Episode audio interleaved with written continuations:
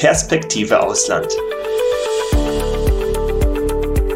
Der Podcast aus London für alle Unternehmer, die es ins Ausland zieht.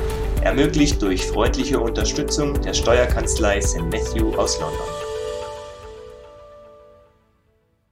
Herzlich willkommen bei Perspektive Ausland, der Podcast für alle Unternehmer, die es ins Ausland zieht.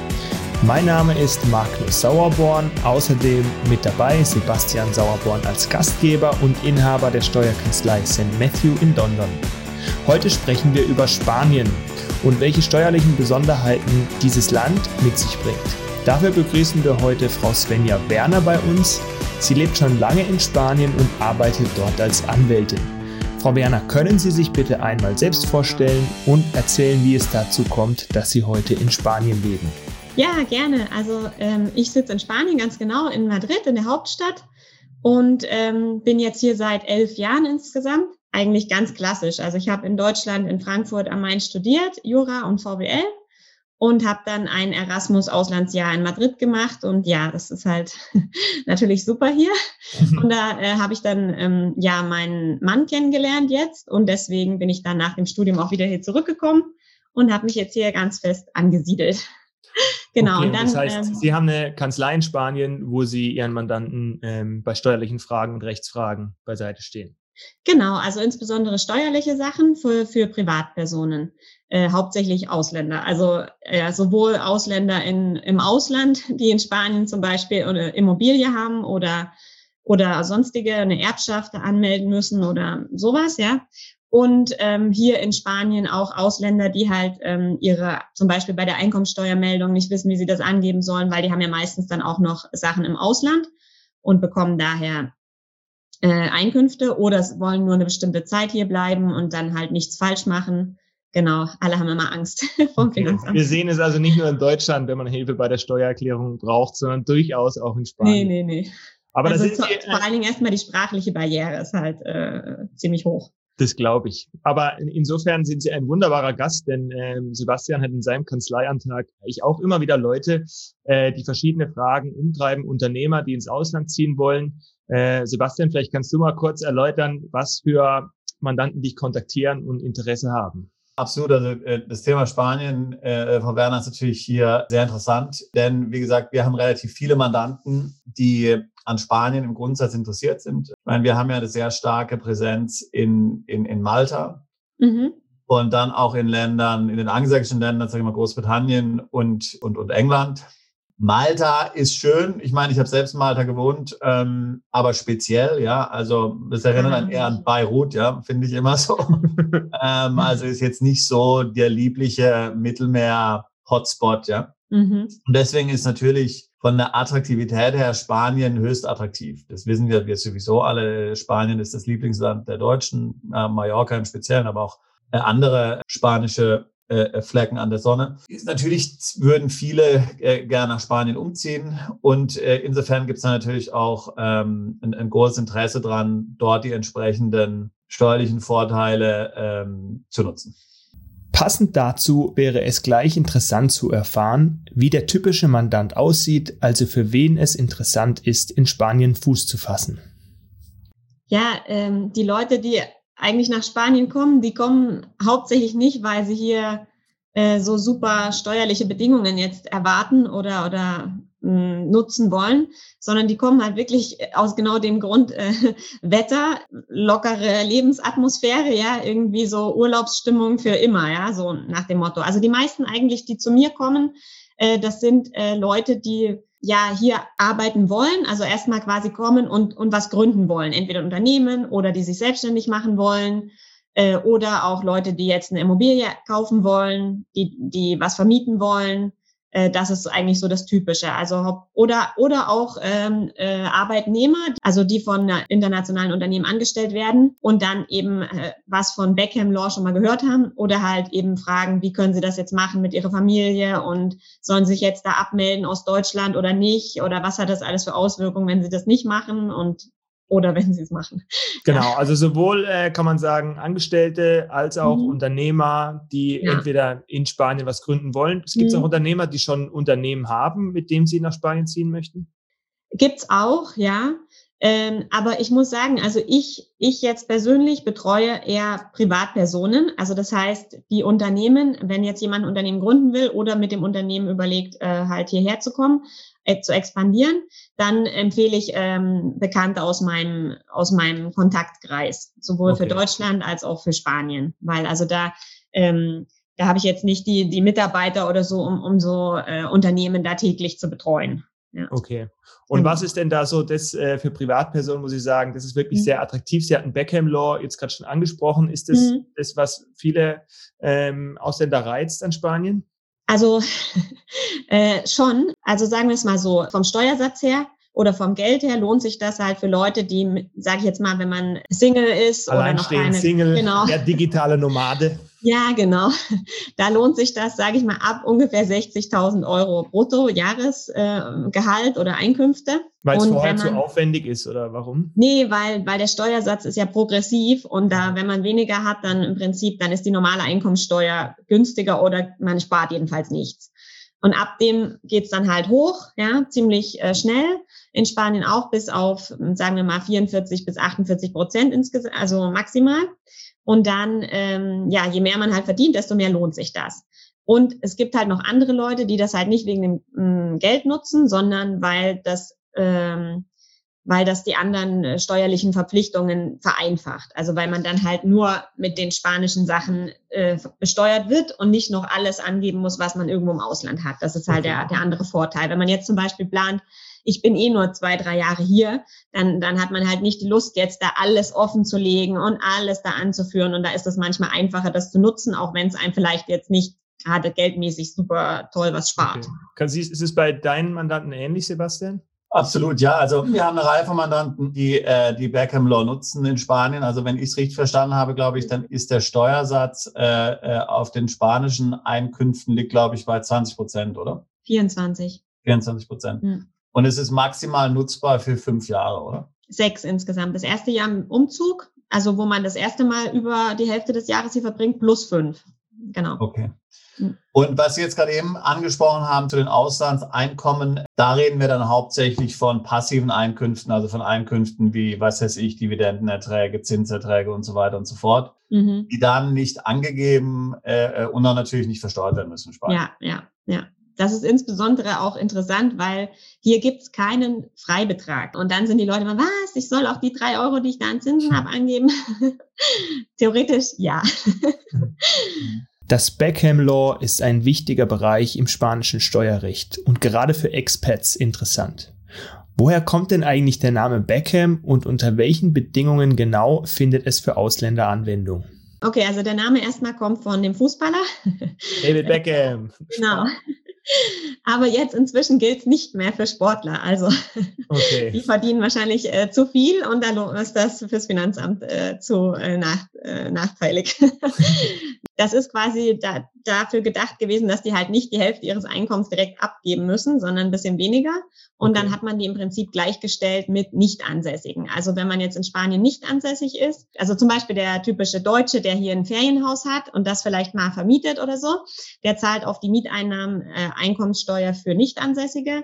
Und das sind äh, normalerweise 24 Prozent und in, mit Deutschland oder EU-Ausland 19. Äh, also der, der, der Sinn von dieser Beckham Law ist halt, äh, hochverdienende äh, Spezial, Spezialkräfte anzulocken, also Arbeitnehmer, die spezialisiert sind und die halt auch gut verdienen.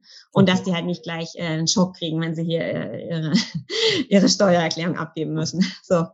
Und dann, also im Prinzip die Voraussetzungen sind, ähm, dass man die letzten zehn Jahre nicht in Spanien gelebt hat, also nicht äh, angemeldet war dass man einen Arbeitsvertrag annimmt oder äh, Verwalter, Administrador, das ist sowas wie Geschäftsführer, so ähnlich, in einem spanischen Unternehmen wird.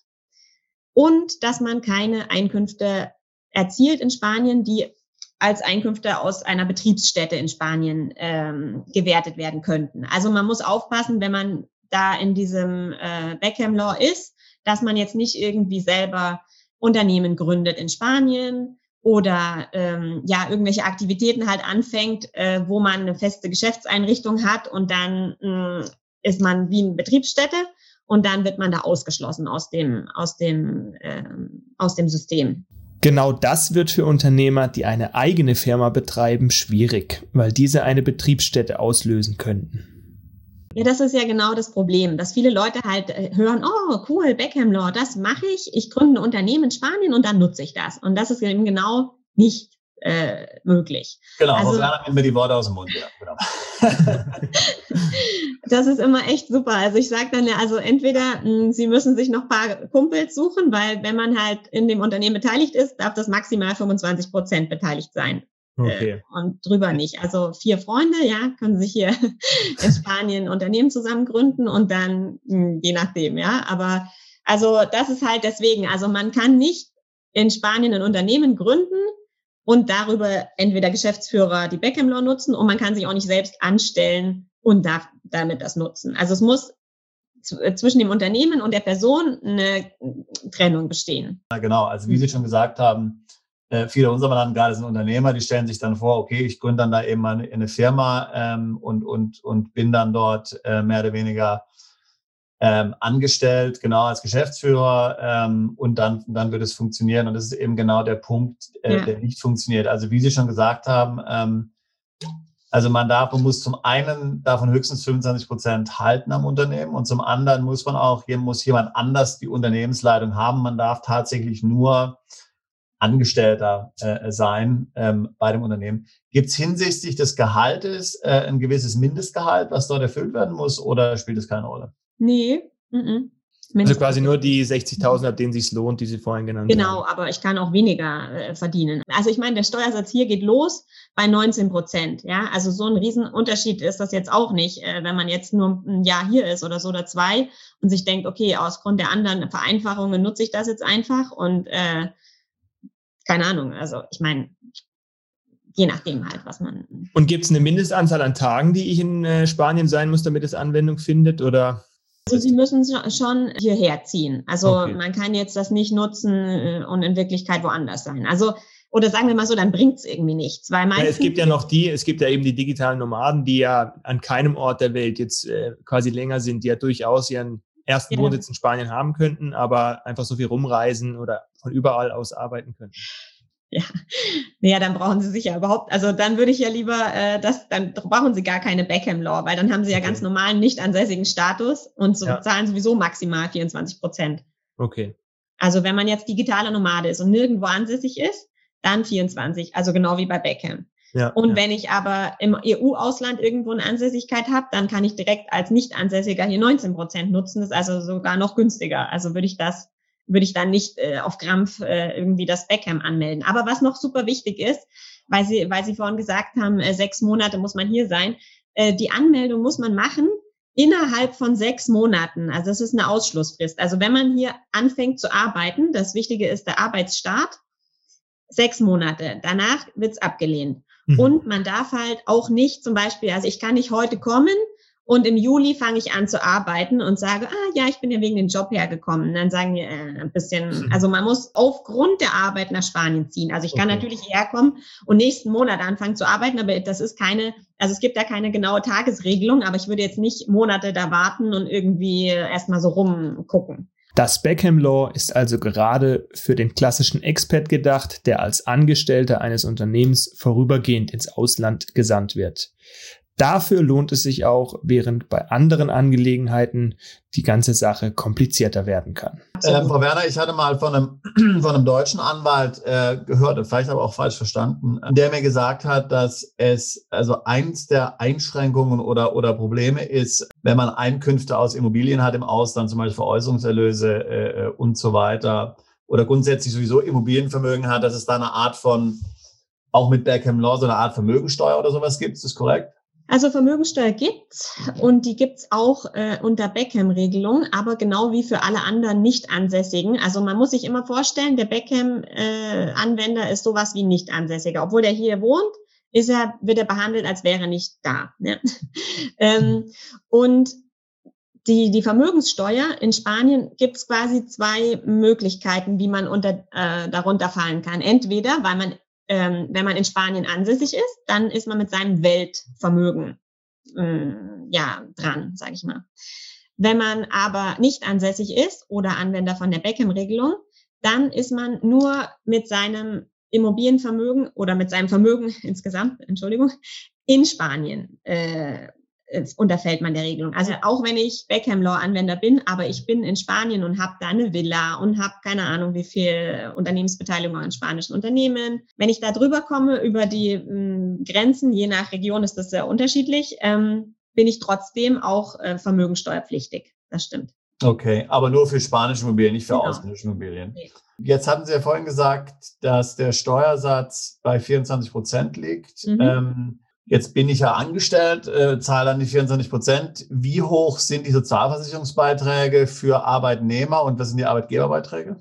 Also die Sozialversicherungsbeiträge sind gestaffelt, also das ist so geregelt. Es gibt eine Bemessungsgrundlage und dann darauf werden Prozente gezahlt. So. Und die, im Fall von Angestellten äh, geht das äh, zwischen 900 Euro, sage ich mal, im Monat als Bemessungsgrundlage bis maximal 4.070. Und darauf zahlt der Arbeitgeber ungefähr so 30 Prozent und der Arbeitnehmer 5 Prozent. Oder ja, also sagen wir mal so, der, der Arbeitgeber, also wenn ich jetzt mir als Arbeitgeber überlege, wie viel mein, mein Mitarbeiter verdienen soll oder verdienen wird, plus 30 Prozent, ja, muss ich an Sozialabgaben rechnen. Aber es ist nach oben ja gedeckelt. Also das heißt, egal ob der jetzt super, äh, also extrem viel verdient oder nicht, maximal ungefähr, wie viel habe ich jetzt gesagt, ähm, 4000 Euro, 30 Prozent davon, also 1200, glaube ich, ungefähr, ist so das Maximum an Monatsbeiträgen äh, zur Sozialversicherung.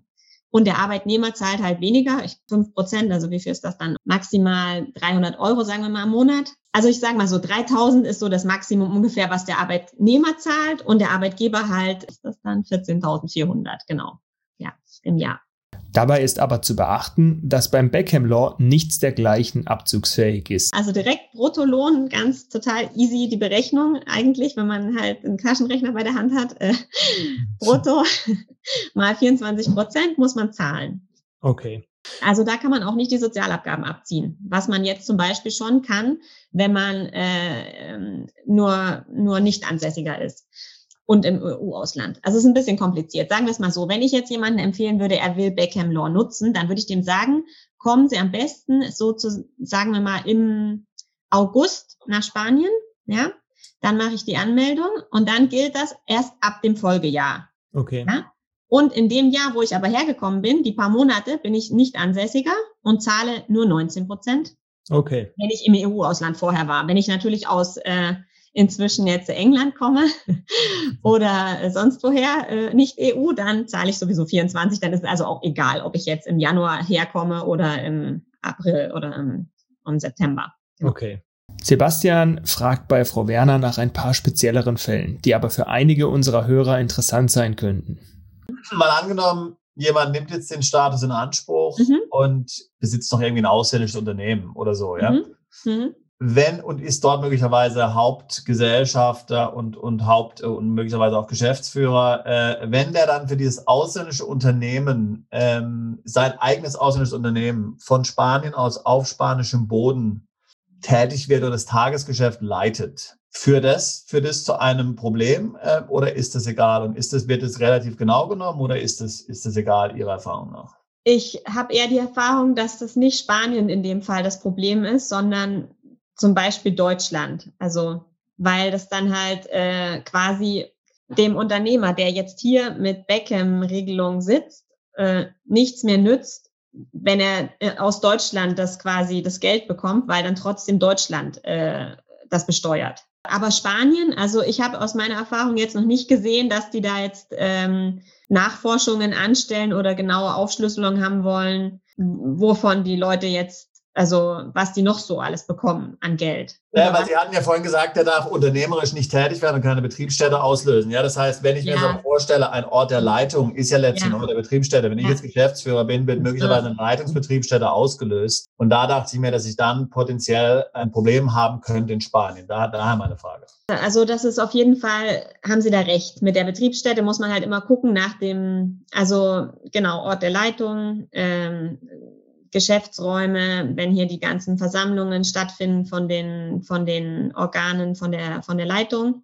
Und man muss immer in dem jeweiligen Doppelbesteuerungsabkommen schauen, was als Betriebsstätte genau definiert ist. Also das muss man im Vorfeld prüfen, das muss man sich, das muss man genau anschauen, ja, nicht, dass ja. das Problem kommt. Und der andere Teil, was Sie gerade eben mhm. gesagt haben, ist natürlich für Deutsche in Deutschland oder Personen, die deutsche Einkünfte haben, jetzt, ob mhm. das jetzt Dividenden sind oder was auch immer, ein ganz wichtiger Punkt, wie Sie gesagt haben. Und das Gleiche kennen wir übrigens aus Großbritannien und so weiter. Das heißt, dort ist im mhm. Doppelbesteuerungsabkommen definiert, dass wenn äh, im Wohnsitzstaat der Person das Einkommen aus irgendeinem Grund nicht besteuert wird, ja, dass dann das Besteuerungsrecht an Deutschland fällt. Ja. Mhm. Also das heißt, wenn jetzt jemand zum Beispiel eine GmbH besitzt in Deutschland und von dort Gewinnausschüttungen bekommt, sind die ja normalerweise dort zu besteuern. Ähm, am Wohnsitzland zu besteuern. Wenn jetzt aber Spanien sagt, ich will dafür keine Steuern haben, es ist freigestellt, fällt das Besteuerungsrecht an Deutschland zurück. Das mhm. heißt, ähm, äh, da haben Sie völlig recht, wenn es überhaupt geht, noch müsste man dann über eine gewisse, äh, äh, möglicherweise eine Holding oder sowas, ähm, die keine Quellensteuer einbehält, in der EU könnte man das eliminieren. Ja.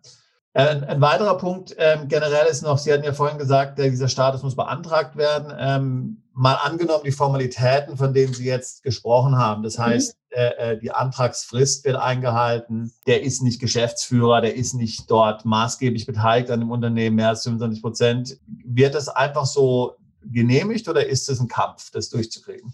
Eigentlich wird das genehmigt, ja. Es ist nur eine Frage, wann. Also ich meine jetzt äh, eigentlich laut Gesetz soll man in zehn Tagen eine Rückmeldung bekommen. Das habe ich ja noch nie erlebt, ja. Aber also sagen wir mal, es kommt auf die Region an, habe ich so den Eindruck in Spanien. Manche sind schneller. Also normalerweise ungefähr ein bis zwei Monate würde ich schätzen, dauert das, bis man dann vom Finanzamt, da kriegt man dann einen Brief äh, per Einschreiben und da steht das dann drinne. Weil normalerweise ist das nicht so, dass man das beantragt und die das quasi auch, wenn die Voraussetzungen erfüllt sind, ablehnen können, sondern das ist ja, heißt ja eigentlich direkt schon, dass das Zertifikat, was man dann kriegt, ist sozusagen äh, Zertifikat, dass man diese Option äh, genutzt hat oder dass man sich dafür äh, angemeldet hat. Und eigentlich ist das Formular besteht darin, dass man sagt, ich erfülle die Bedingungen, ja, und dann hängt man halt die Sachen an ähm, um das zu belegen. Dann wollen die halt noch so ein Zertifikat haben von dem Arbeitgeber, dass man da wirklich beschäftigt ist, obwohl man auch schon den Arbeitsvertrag anhängt, also trotzdem noch zusätzlich, ja. Ähm, ja, also im Prinzip, wenn man die Sachen äh, da anhängt und, und äh, alles so zeitmäßig übereinstimmt, dann ist das nicht eine, da wird es nicht abgelehnt, sondern einfach nur, es kann vielleicht mal ein bisschen länger dauern, bis man die Nachricht bekommt. Und dann, wenn man das halt hat, muss man es seinem Arbeitgeber geben, diesen, diesen Zettel damit er halt auch weiß, dass er jetzt die 24 Prozent nur noch einhalt, einbehalten muss. Weil ja ausnahmsweise mal ein Brief vom Finanzamt, über, das, über den man sich freut. Genau, genau. Eigentlich ist das immer so. man kann es auch online einsehen, also okay. wenn man sich da angemeldet hat. Kommen wir nun zum Lifestyle in Spanien. Spanien ist seit Jahren das beliebteste Urlaubsland der Deutschen, aber dennoch gibt es im Alltag oder auch in der Mentalität bestimmt einige Unterschiede. Was ist für Expats in den Bereichen Wohnungssuche, Lebenshaltungskosten, Kulturangebote oder Familienangelegenheiten wie dem Schulbesuch wichtig zu wissen? Ja, also ich bin ja jetzt in der Hauptstadt, also in Madrid. Und natürlich Madrid und Barcelona sind, glaube ich, die teuersten äh, Städte jetzt für Mieter und im Allgemeinen auch Lebenshaltungskosten. Das heißt, so eine klassische zwei bis drei Zimmerwohnung, 70, 80 Quadratmeter, wo liegen wir da in Madrid? Kommt drauf an, wo Sie wohnen. Also im, im momentan ist es auch wirklich teuer. Also da zahlen Sie schon so äh, also ich würde mal sagen, unter 1000 kriegt man nichts mehr. Ja. Also bloß Nebenkosten. Und das, also ich meine, das geht eigentlich. Ähm, ich habe jetzt aber keinen Vergleich, also äh, wie wie es jetzt in Deutschland wäre. Aber also keine Ahnung, also die Leute, die ich so berate, also da kriege ich immer regelmäßig, denke ich so, wow, schon, keine Ahnung, 2000 Euro Miete im Monat. Ja. Das ist natürlich hart. Äh, ähm, ja, also ansonsten muss ich sagen, von den, von Lebensmittel und keine Ahnung, solche Kosten, die man ja auch immer hat, das würde ich sagen, ist vielleicht ein bisschen günstiger in Spanien als jetzt noch in Deutschland. Das ist jetzt auch nicht super billig, ja. Aber man kann, also ich würde mal sagen, wenn man als Expat kommt und ein ordentliches, normales äh, Gehalt hat, wie ein Expat meistens hat, ja, sonst zieht er ja nicht ins Ausland, dann kann man hier sehr gut leben davon. Ja, das ist total normal und verbreitet, keine Ahnung. Also, dass man eine Putzfrau hat oder dass die Kinder nachmittags von irgendeiner Nanny abgeholt werden oder betreut werden, Nachmittagsaktivitäten. Also, das ist alles, äh, kann man sich wirklich super gut leisten. Ähm, gehen die Kinder meistens von den Expats auf eine Privatschule oder sind die staatlichen Schulen in Spanien gut, dass man die dorthin schicken kann? Haben Sie da Erfahrung?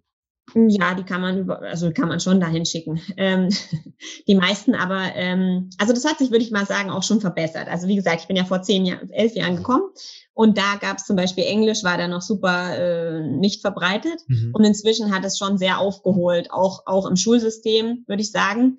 Ähm, aber wer jetzt nur ein paar Jahre hier ist, glaube ich, da haben die Leute, schicken die dann eher auf eine Privatschule oder zumindestens es gibt hier drei Schultypen, also staatlich, halbstaatlich und äh, privat. Und wer jetzt Wert drauf legt, also oder genau weiß, er zieht in einem Jahr oder zwei, drei Jahren wieder zurück und dann will der, dass das, keine Ahnung, Englischniveau oder Deutschniveau perfekt ist, dann schickt er die dann schon auf die deutsche Schule oder auf die, äh, ja, irgend so eine Private School, ja. Okay. Aber ansonsten hier das eigentlich nerv nervigste am Schulsystem ist, würde ich mal sagen, die Anmeldung, weil man normalerweise in Spanien hat man ja so das Vorurteil, dass alle immer zu spät sind, ist ja auch so. Aber bei den Schulen muss man, äh, also keine Ahnung, so ungefähr, man muss das Kind schon anmelden, da kommt es gerade auf die Welt, ja, so, so. Also ist ein bisschen übertrieben. Aber jetzt, jetzt ist zum Beispiel gerade die Anmeldung für September. Ja. Okay, Wahnsinn. Und dann muss man Fast halt schon Deutsch könnte man sagen. Ja. genau. Passend zum Thema typisch deutsch. Gibt es in Spanien eine Expat-Community, um andere Deutsche treffen zu können und sich austauschen zu können? Oder ist man eher froh, möglichst weit weg von allen Deutschen und ihren Angelegenheiten zu sein?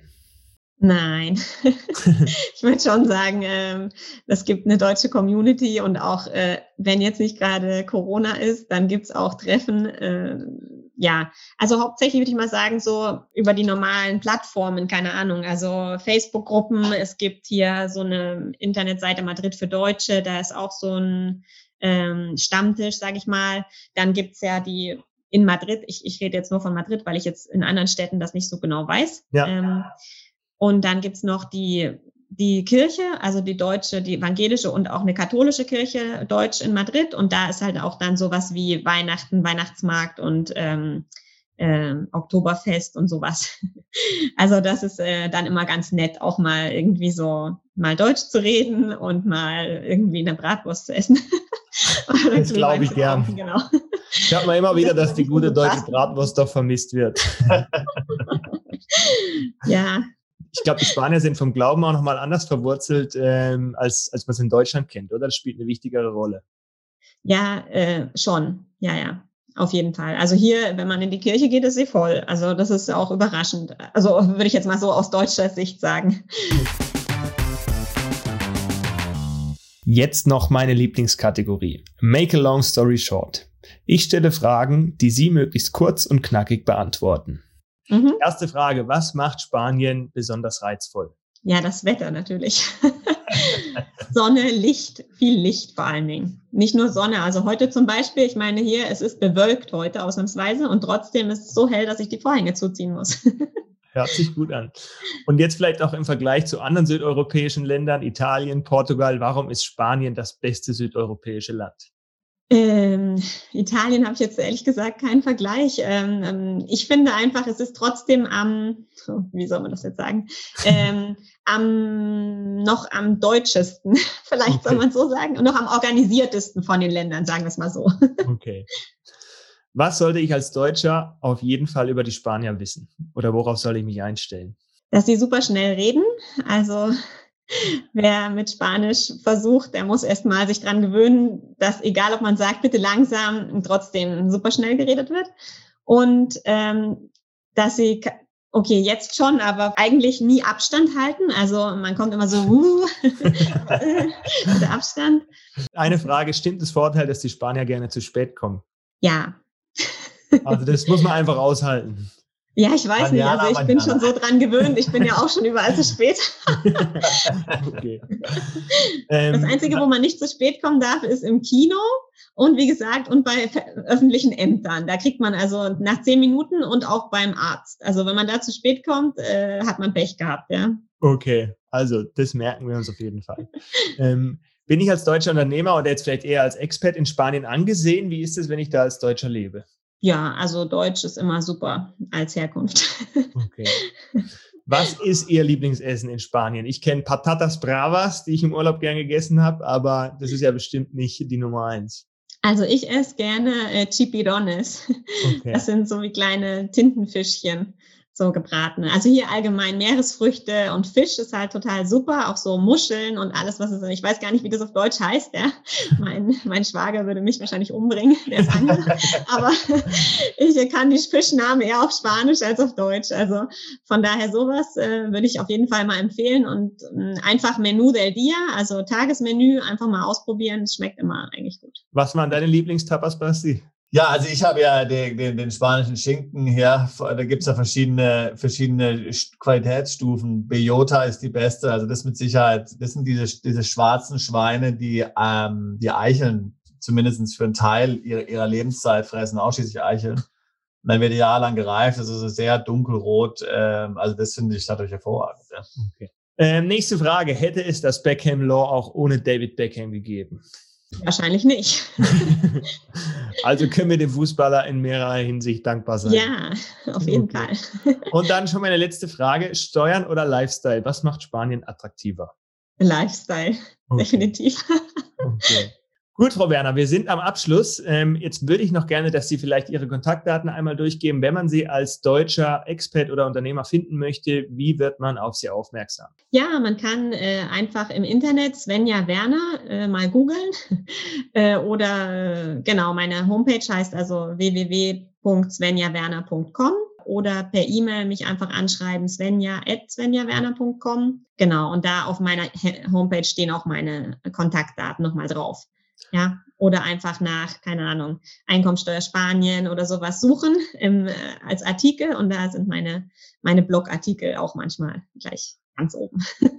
Perfekt. Ich danke Ihnen recht herzlich. Wir sind alle ein bisschen klüger, wissen jetzt, äh, dass David Beckham sein eigenes Steuerrecht in äh, Spanien hat, was er nicht mehr anwenden kann, aber was natürlich trotzdem. Was auch offiziell nicht so heißt, aber gut.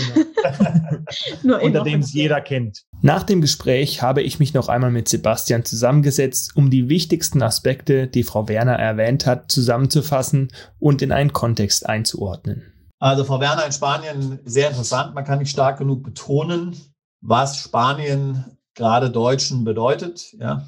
Ähm, also eine Möglichkeit, in Spanien zu wohnen ähm, und hier sehr begünstigt Steuern bezahlen zu können, ist äh, für viele Deutsche äh, ein absoluter Traum. Ähm, das Leben unter Palmen. Genau, und äh, man muss ja doch immer sagen, dass jetzt Spanien doch äh, sehr viel attraktiver ist als die anderen Länder im Mittelmeer, in denen wir uns ja oft hier beschäftigen, zum Beispiel jetzt äh, Malta oder Zypern. Ich glaube, kann man objektiv zu so sagen. Das ist einfach so und natürlich ist Spanien für viele grundsätzlich eine Traumdestination. Was man, glaube ich, ganz wichtig hervorheben muss, ist eben die Tatsache, dass man auf jeden Fall Hilfe dabei braucht denn man darf ja nicht in Spanien selbst unternehmerisch tätig werden oder geschäftsführend einer spanischen Gesellschaft arbeiten. Das heißt, man muss auf jeden Fall jemanden haben, der entweder als Vertrauensperson eine solche spanische Gesellschaft äh, gründet oder aber ähm, einen Dienstleister verwendet,